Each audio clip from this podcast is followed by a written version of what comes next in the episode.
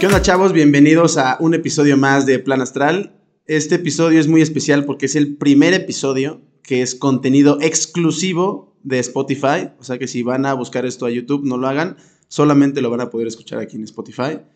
Y también es muy especial porque estamos con alguien que yo en lo personal quiero mucho. No tiene tanto tiempo que la conozco, pero ya la quiero.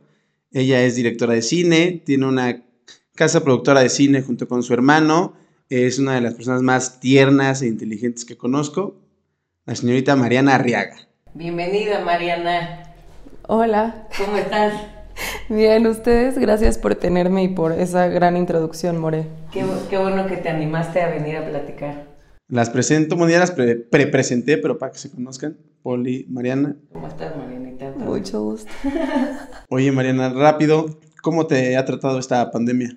Eh, me ha tratado un poco de todo, bien, mal, muy mal, muy bien. Han sido como muchos sub y bajas, muy constantes. ¿Qué estabas haciendo antes de que fuera la pandemia? Pues empezamos el año muy con, con muchos proyectos, empezamos a hacer un chorro de publicidad, nos empezaron a caer como proyectos bien divertidos y bien interesantes de diferentes cosas y estamos muy activos, o sea, enero, febrero y marzo no tuvimos ni un momento para parar. Eh, y literalmente la última cosa que grabamos fue el 12 de marzo y el 13 nosotros nos encerramos, o sea, la libramos, la libramos para terminar estos videos de música a penitas. Y con la pandemia, ¿qué, qué, o sea, ¿qué empezaste a hacer a raíz de la pandemia? O sea, que si no hubiera la pandemia, no sé, ¿qué cambió? Pues todo. En cuestión laboral. En cuestión laboral, personal, todo. Para mí cambió todo. Este, de entrada tuve mucho tiempo para pensar, o sea, fue una pausa obligada, ya todos lo decimos así, es como un poco cliché, pero no nos quedó de otra más que detener, nuestro sector estaba completamente parado, somos, pues grabamos y entonces de marzo a agosto no grabamos absolutamente nada, fue mucho tiempo para pensar, para replantearme cosas, fue muy frustrante, fue pues muy, o sea, sí, sentí mucha, mucha desesperación, pero al mismo tiempo creo que tuve espacio como para dejar esta inercia que traíamos de hacer, hacer, hacer, hacer y ver qué sí me estaba funcionando a nivel profesional y qué no. Lo mismo con la cuestión personal. Pero ¿qué, qué es? Es que nos estabas contando que cool, que, que, también te sirvió para cosas buenas, para hacer. Sí, bueno, me salí de casa de mis padres, empecé terapia, eh, me cambié de oficina. Este. Está muy cool. Y yo, yo, creo que quien no reflexione en esta pandemia ya vino a reprobar a la vida, ¿estás de acuerdo? Sí, está O sea, yo creo que reflexionas porque reflexionas, o sea, en todos los aspectos.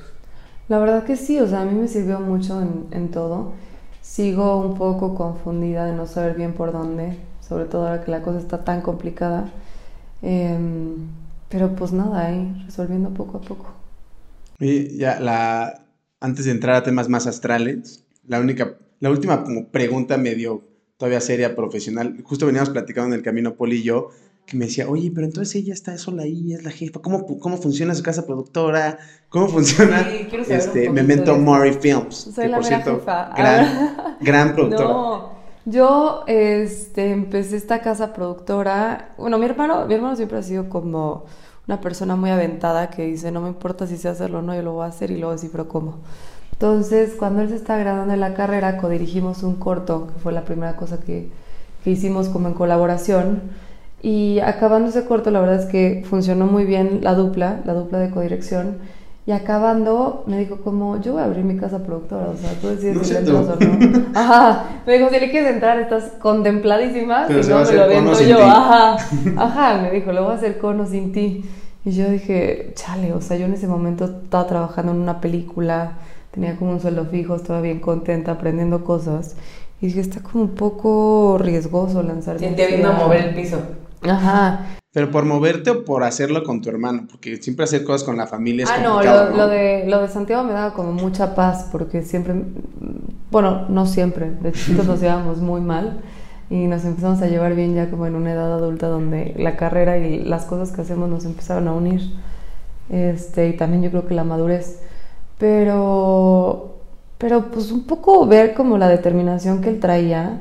Yo soy un poco más como no quiero decir lenta, reservada, o sea, como que tomo los pasos con más calma. Analizas más. Ajá, soy más, sí, o sea, primero analizo el panorama, veo eh, las posibilidades, voy Las un poco más así, consecuencias. Santiago se avienta, entonces un poco creo que nuestras Siento que ese es el buen contrapeso, ¿no? se complementan en ese aspecto y Santiago ha sido como una figura para mí bien importante porque me ha jalado en muchas cosas. Yo creo que también yo he alentado otras en las que él se hubiera así aventado sin, sin como... Sin ti. Bueno, sin tu Sí. contrapeso.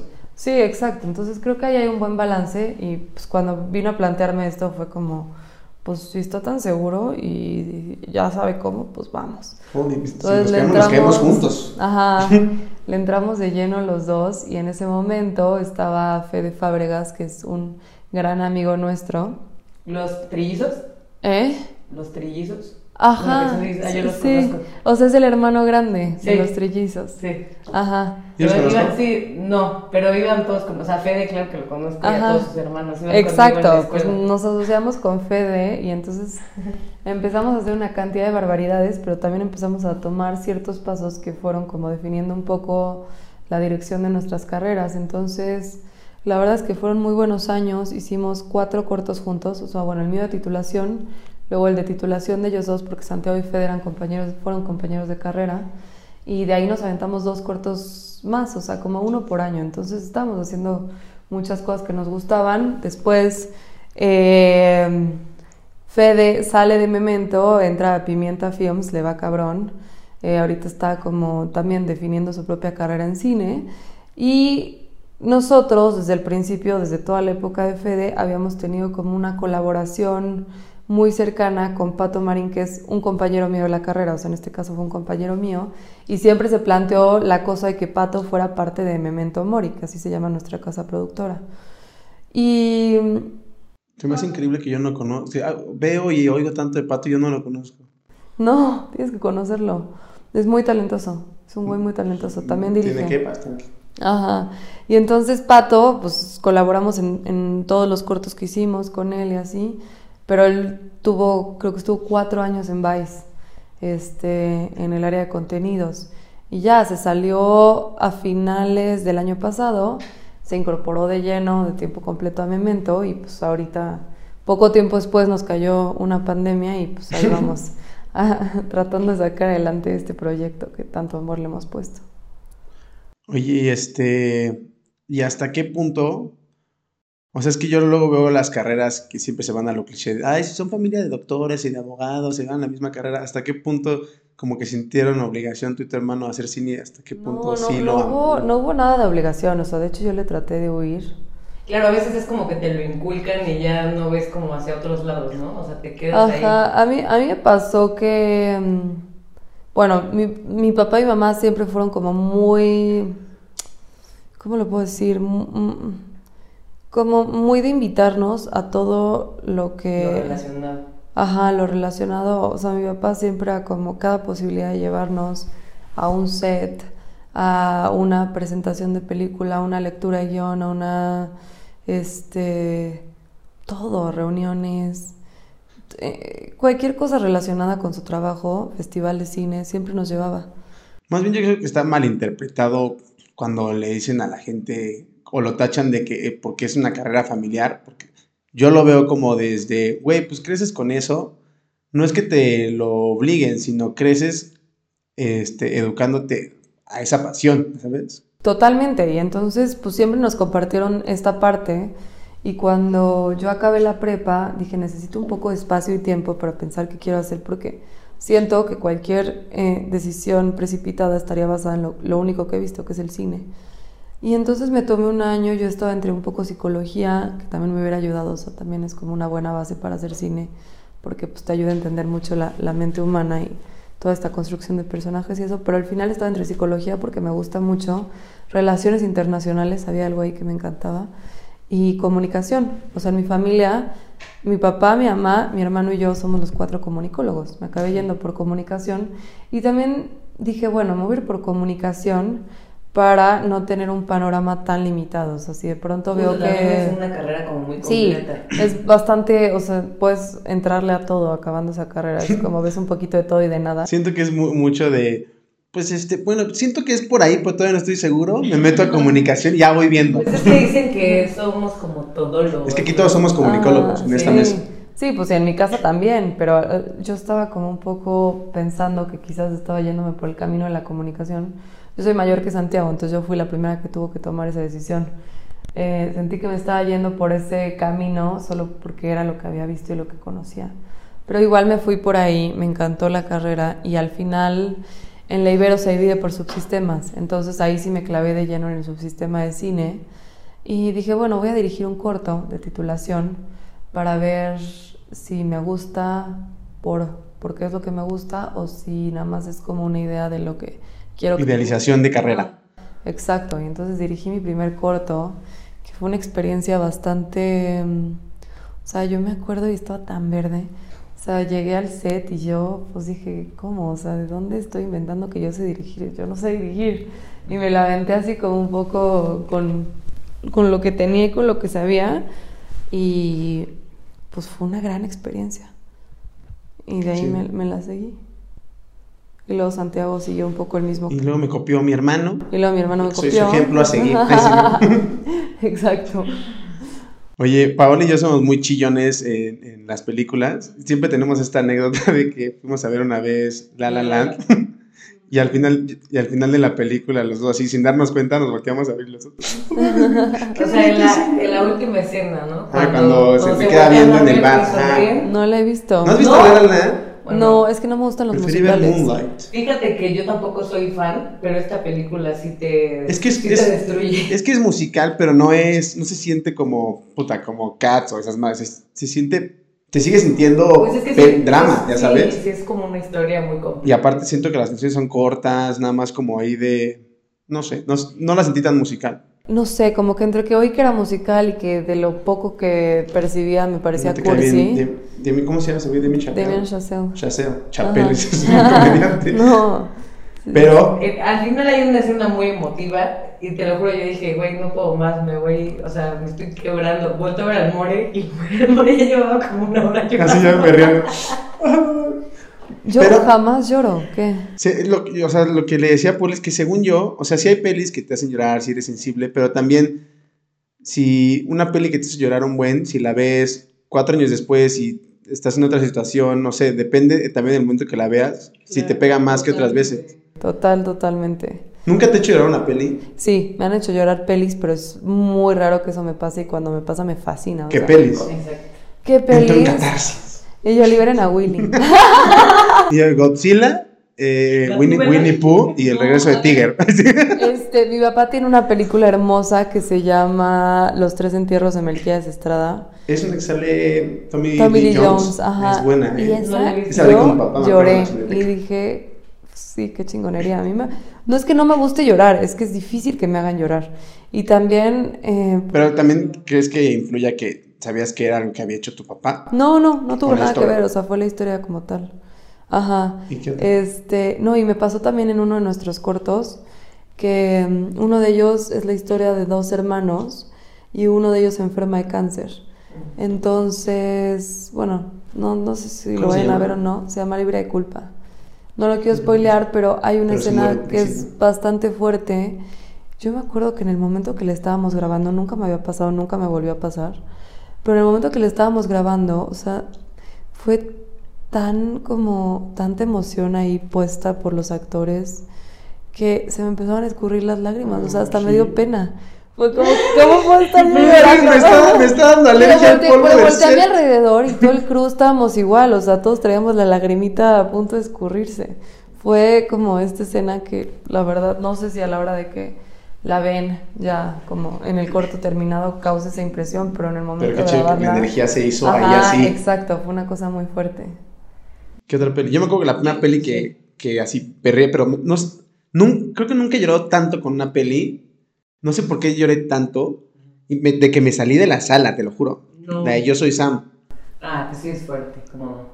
¿La viste? La de. No, sí Sean Penn. pero no se escriben cartas. No, Ah, que, no, que no, es un, que Sean Penn tiene como un retraso Sí, sí, ya, y tiene una hija. Perfecto. Y se muere la mamá y se queda a cargo ella, pero no lo dejan ser el papá porque pues tiene esta, esta dificultad. Y me salí de la sala. Yo, yo, a diferencia de Mariana, yo sí lloro en todo, pero, o sea, está cañón escoger como las que más he llorado, pero creo que hay dos. Una que no sé si vieron, la de Milagro en la celda 7. Ah, sí la vi. Todo el mundo me dijo, ay, lloras No, no la vi, más bien no la vi. tampoco la vi. No, bueno, No no, la no vi. se las voy a spoilear tampoco. No, sí, Vean. spoiler. Sí. O sea, también es alguien que tiene un como retraso mental y tiene una hija y le hacen una injusticia cañona a este güey. Y... Pero acabó la película, te lo juro, yo me, yo me fui a bañar y todo, yo estaba llorando en la regadera. ¿Cómo O sea, lloraba así de no, así me acordaba y, o sea, me, me duró hasta la noche eso. Una es esa y otra se llama Nunca te vayas sin decir te quiero. Esa me suena. Ah, Es como una historia yo de una que sí familia la vi, judía. pero no, no hace llorar. O sea, nada que ver con guerra y así, simplemente la familia. Nunca es te muy- vayas Sí, sin yo la vi, sí que la vi, sí la vi, sí la vi, pero no me hace llorar. No, no, híjole. Ah. Que yo sí lloro en todo, pero esas dos me ¿Qué tal la vida es bella? Ah, bueno. Buongiorno, También- principessa. No, también de lo peor. O sea, gran película, pero también te destruye.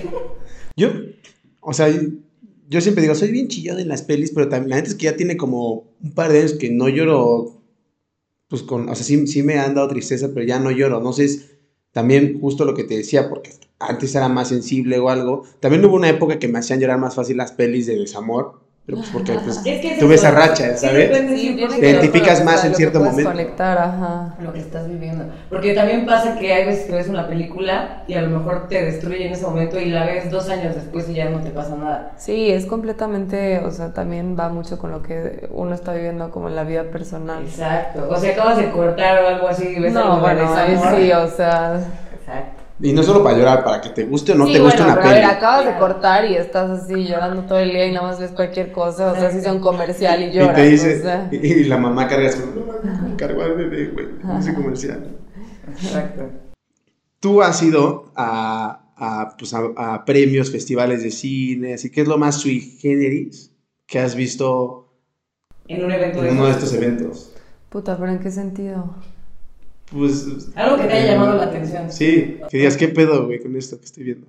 Todos, muchos shows. O sea, yo me acuerdo que cuando era más chiquita fui una vez a los Óscares. Se acaba muy. Pues era. Trastornada.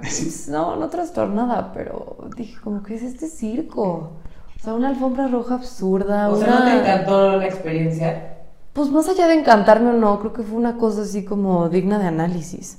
O sea, sí es, una, sí es un fenómeno muy extraño, toda esta locura por eh, los actores y las actrices y esta alfombra roja y la gente desquiciada por completo y que si el vestido y la foto y Mucho glamour. Sí, glamour, pero todo como... Superficial. Pues no sé si, no sé si superficial o no, pero como en una cosa de espectáculo, o sea, casi como un circo que yo estaba así anonadada, no podía entender nada de lo que veía a mi alrededor ni de cómo funcionaba ese mundo. Claro. Pero ¿A qué edad fuiste más o menos? tenía como 14, yo creo, 15. Ah, pues sí, chica.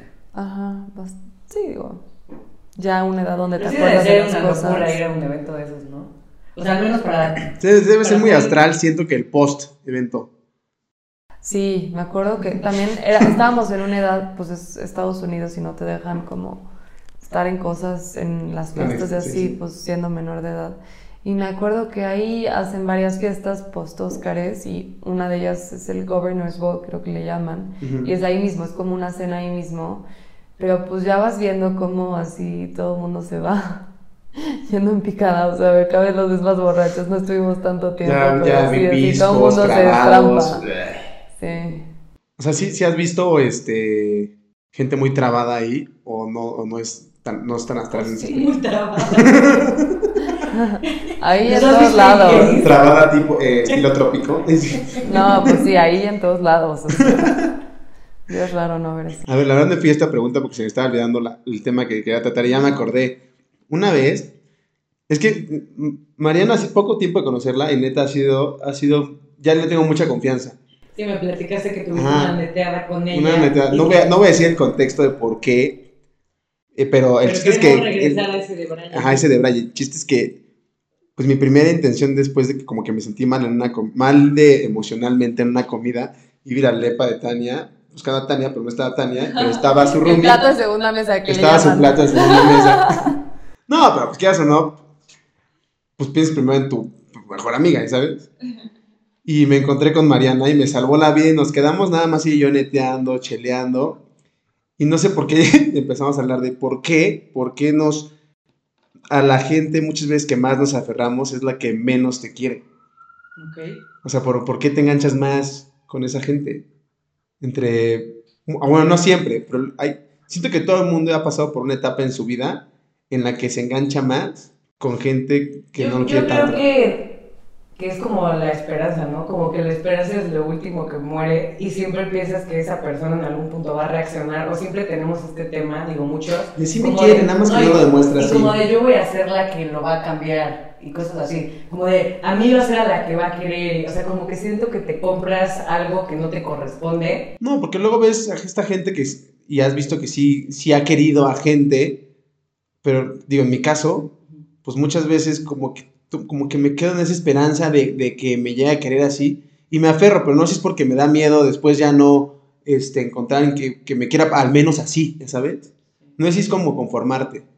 A mí lo que me pasa un poco, creo que una de, de- de mis mayores virtudes y al mismo tiempo mayores defectos, es que soy como un poco necia y perseverante. Entonces se me mete algo en la cabeza y no descanso mentalmente hasta no conseguirlo. O sea, es como con cualquier cosa, o sea, con algo tan absurdo como tengo antojo de un café de tal lugar y no importa que esté al otro lado de la ciudad, cruzo la ciudad para ir por mi café. No importa que sea- Una no cosa tan sencilla o como quiero hacer este corto de tal y entonces voy y lo levanto junto con Santiago, lo que sea.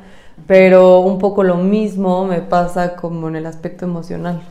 Como que si no consigues a, Ajá. al que te gusta, no te cansas hasta conseguirlo. Ajá, un poco creo que es eso, no sé.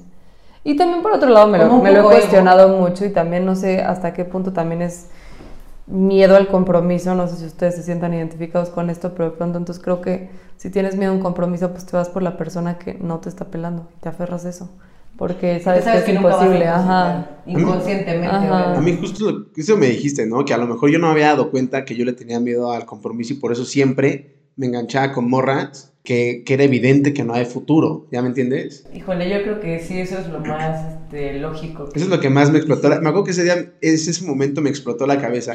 Que yo, yo en mi mente era como, obviamente no me Todo quiero, víctima. obviamente no, No. me quiero nada, por eso estoy así. Pues ya como me dieron esa, esa reflexión, dije, pues chance sí, ya sabes. Sí, no, como que yo también por un rato, un buen rato estuve como en una posición de víctima, de decir esto mismo que tú, pero luego fue como, igual el problema viene de otro lado y entonces, pues no sé, o sea, no sé si tengo una respuesta concreta, pero esas dos han sido mis conclusiones, un poco como Sí, no, huirle a, a las relaciones por un lado y por otro esta cosa de, de perseverar y decir quiero esto y a ver cómo lo consigo.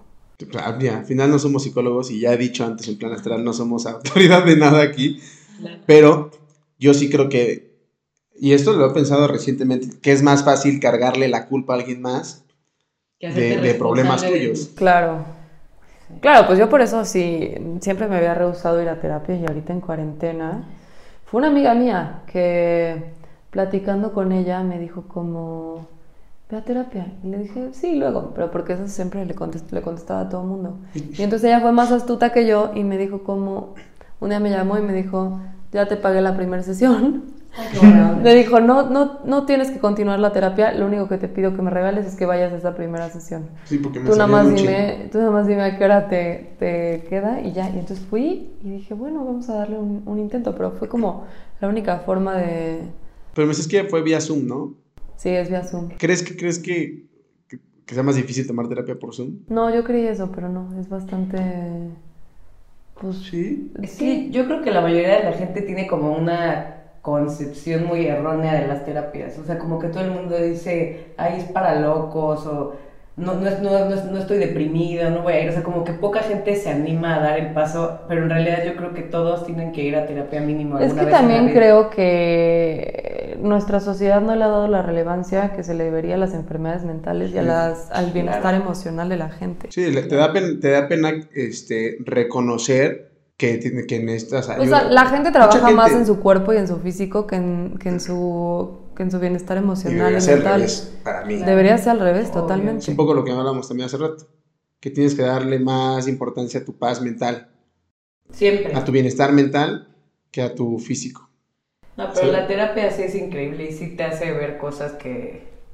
Sí, yo, yo por ejemplo, profundo. yo era esa que siempre decía, como no, es que mi terapia es el ejercicio. No, o sea, sí hay que trabajar toda la otra parte y es una cosa completamente independiente, que si el ejercicio ayuda o no a destensarte y a relajarte, pues sin duda alguna, pero eso no puede sustituir una Sí, pero terapia. no es ni el 10% de lo ¿A, que te ayuda. a qué tipo de terapia vas? La verdad, esto es una cosa que me da pena, no deberíamos poner, porque no sé, no es psicoanálisis, pero no sé qué tipo de corriente Ok. sea. Ajá, y la verdad Pero es, es que una me, corriente. me he visto lenta para, para preguntar. Nada más sé que me ha funcionado. Sí, dos bueno. años en terapia. Oiga, doctora, ¿esto qué tipo de terapia era?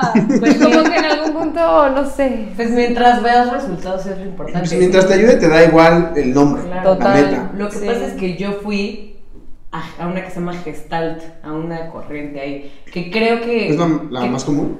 No, ¿No? Ah.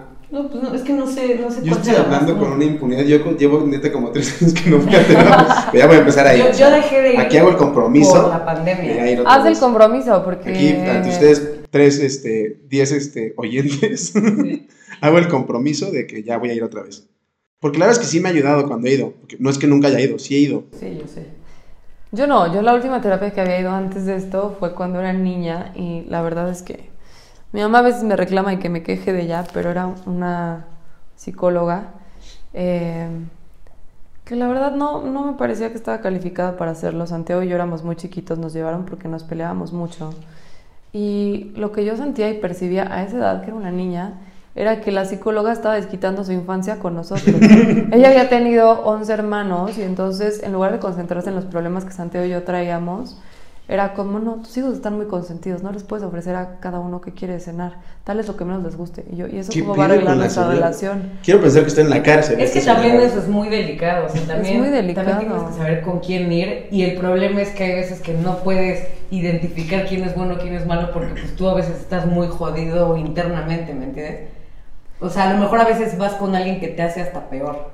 Sí, a ver, Sí, el, el médico, digo- el médico de la mente es, es como si un cirujano que está operando la rodilla y te la opera mal, te deja más jodido, también te puede dejar más jodido un psicólogo, ¿no? Santiago y yo de broma decimos que eh, nos benefició porque con tal de ir a terapia nos empezamos a llevar o al menos pretender que nos llevábamos.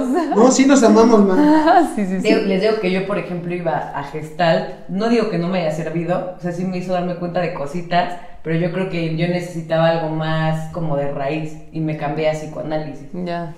Es que el psicoanálisis a mí me gusta, pero es un trabajo de tantos años. Híjole, sí, pero es que se van desde la Sí, niñez. o sí, se sea, van a las raíces de todo. Y te hacen recordar hasta cosas que tenías en el subconsciente metidas. Sí, yo la verdad es que le saco un poco al psicoanálisis, Es duro. pero es duro. Sí. Ya me quiero meter a todas esas cosas. Yo la verdad es que ahorita lo he, lo he postergado porque la verdad es que he encontrado mucha paz, ya lo he dicho. cobarde, nada No, no.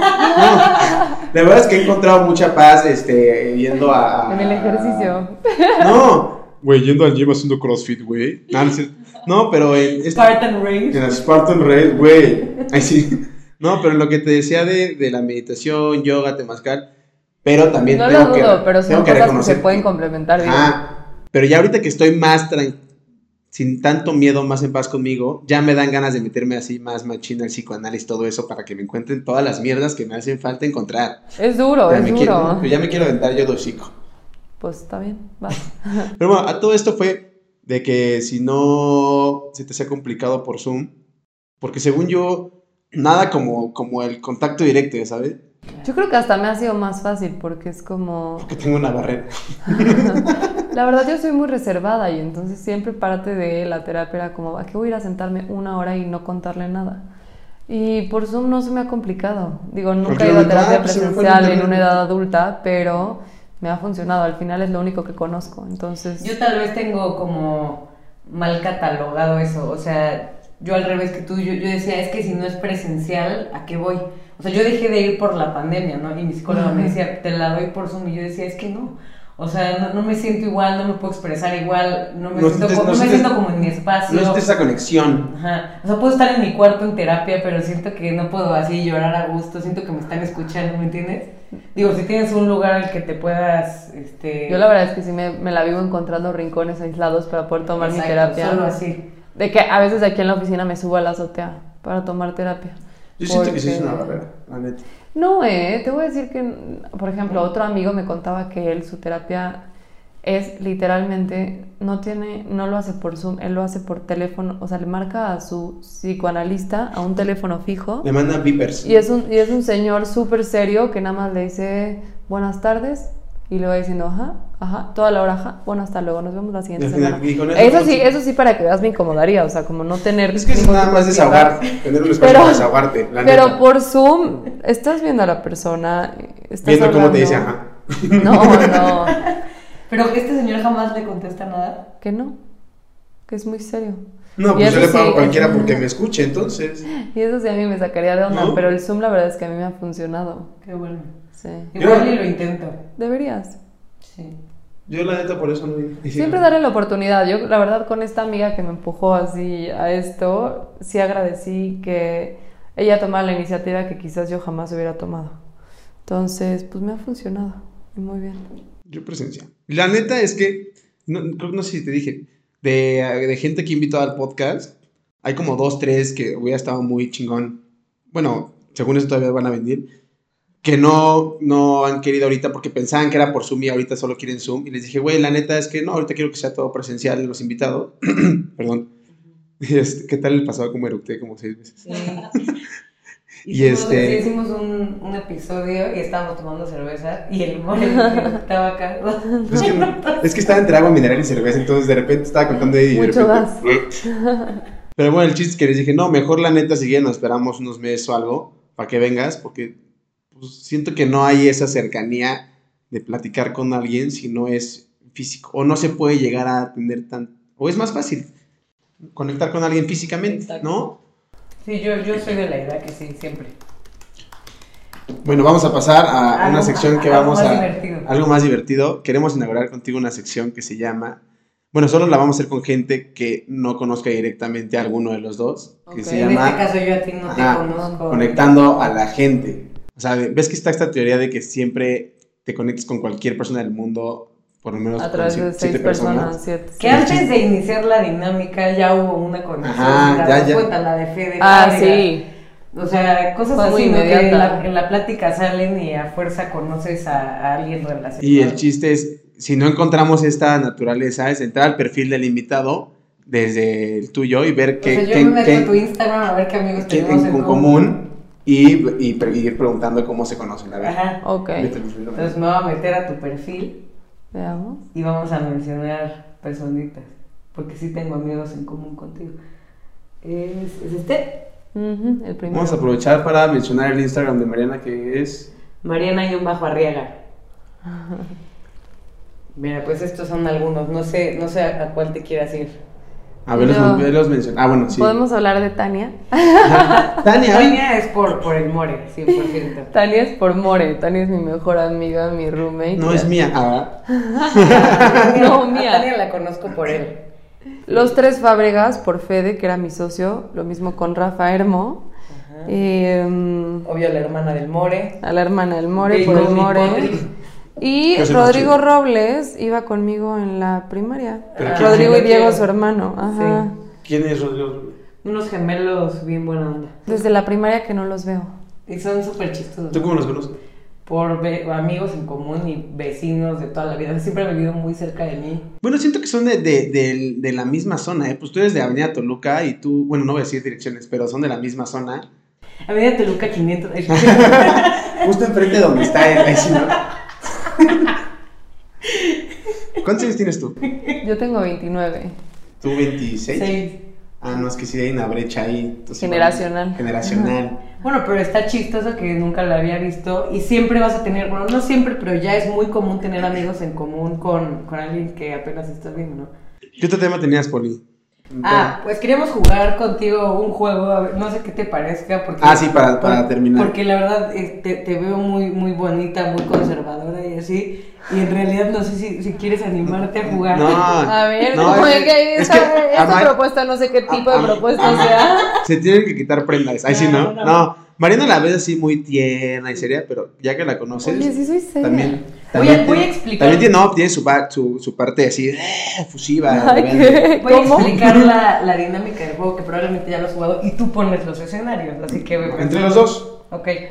El juego, no sé si lo has jugado, se llama Fuck Mary Kill. Obvio. Ah, sí lo, sí lo. Para Pero los no sé, para- con, con- con gente desconocida para que no se, no se comprometa aquí Exacto. nadie. Para los que no sepan, el juego consiste en ponerte tres opciones de eh, hombres o mujeres diferentes, dependiendo de lo que te guste, y tú dices a quién te ya sabes qué, con quién te casarías y a quién matarías. ¿No? ¿A quién te ya sabes ¿a qué? quién te Ay. ya sabes ¿A qué? quién te das? ¿A quién te Ajá, culias? Exacto, fuck, Mary Kill. Entonces el More te va a decir tres posibles escenarios y, Ah, y pues nos vas pensar. No, a ver, este. Pues, pero, de que, pronto. pero que de famosos, ¿no? de lo que todos se nos ocurra. A ver, del Chicharito, eh, Alejandro Fernández y. y Enrique Peña Nieto. Puta, pues, de que- Ahí, ahí va el primer Fuck Mary Kill.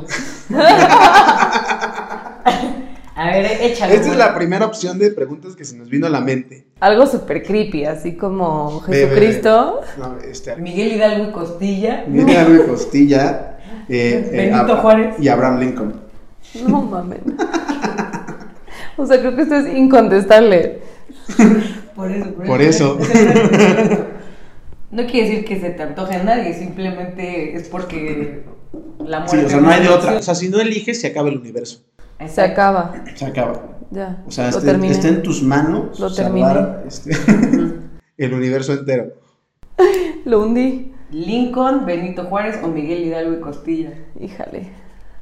Híjale. No sé. Em, Qué horror. O bueno, a ver, eh, hace Cristóbal Colón, ajá. Pablo Neruda Ajá. y eh, Eddie Van Halen. Eddie Van Halen. No mames, está muy difícil. Este. ¿Estás viendo que la señorita de sobrepensar las cosas? Tal vez esta dinámica no le gustó a Mariana. Y Mariana, oye, les puedo marcar mañana, ya que tenga los pros y los contras de cada uno. Voy a hacer una Yo lista. soy así, así hago todas mis listas Ustedes no están de. viendo, pero Mariana ya tiene una lista de Cualidades, defectos. pros y de otros contras. a ver, el último tema, ahora sí. Bueno, el More, yo no te conozco, es la primera vez. Dice que él nunca te ha visto enojada y que, y que eres una persona muy Ah, tierna. La pregunta es, ¿por qué nunca te ve enojada? O sea, yo siento que sí te has de enojar en algún momento, pero mi imagen es de que eres toda tierna. Pregúntenle a Santiago. Pero yo Y tiendo, a Pato. yo tiendo a equivocarme porque te acuerdas que cuando los conocí también dije, ah, tu hermano se ve que también está. Y, tú- y ustedes, no, tu- mi hermano se enoja un chingo. ¿no? Yo creo que los dos creemos que el otro se enoja claramente porque trabajar juntos pues, son roces constantes y choques de formas de pensar a veces, no siempre, o sea, parte de lo que nos ha funcionado es que pues, somos hermanos y venimos de una educación muy similar y una forma de ver el mundo similar dentro de lo que cabe, pero a veces sí como que cada uno está intercado en su visión y la queremos imponer y hemos tenido que aprender a dialogar, pero en este proceso nos hemos llegado a enojar bastante. Pero si eres más en tú, ¿no? Yo me Digo, considero, yo me considero súper tranquila. O sea, yo sí considero que nunca me enojo, pero yo creo que si le preguntan a la gente a mi alrededor les van a decir que estoy loca. Loca de, de, de, De que te sí me mucho. enojo. Sí. Pues pero siento que tengo hasta mi tu, tu carácter. enojo debe ser tierno, como. Tengo ¡Ay, mi no! carácter. Tengo mi Y Se carácter. puta aquí. No, sí. Mariana, ya me cagó su pinche huevo. ¿Sabes qué? ¿Sabes puto juego de mierda? Sí. Aquí se acaba la entrevista. ¿Sabes qué? Córtale, córtale. No, eh, eh, según yo, he aprendido a que aunque algo me moleste, intentar externarlo de una forma pacífica antes de explotar. Entonces sí exploto, pero toma tiempo. O sea, tienes ya una inteligencia emocional Pues un poco trabajada. yo digo ¿no? que No sí, o sea, soy bastante tranquila, siempre digo las cosas de una forma... tolerancia, ¿no? Sí, soy muy tolerante, soy muy tolerante y también soy, o sea, soy muy amorosa y un poco maternal en el sentido de que cuando veo que alguien le está cagando, aunque sea algo que me está afectando a mí o a la empresa, pues todo, todos la cagamos. Entonces trato de explicarlo como desde mi punto de vista, porque igual la otra persona lo está viendo distinto. Pero digo como, oye, yo pienso que esto estás haciendo mal para que la otra persona contra argumente o me diga por qué ellos no, o le den una pensada a ver si, si el comentario que estoy dando pues les hace sentido.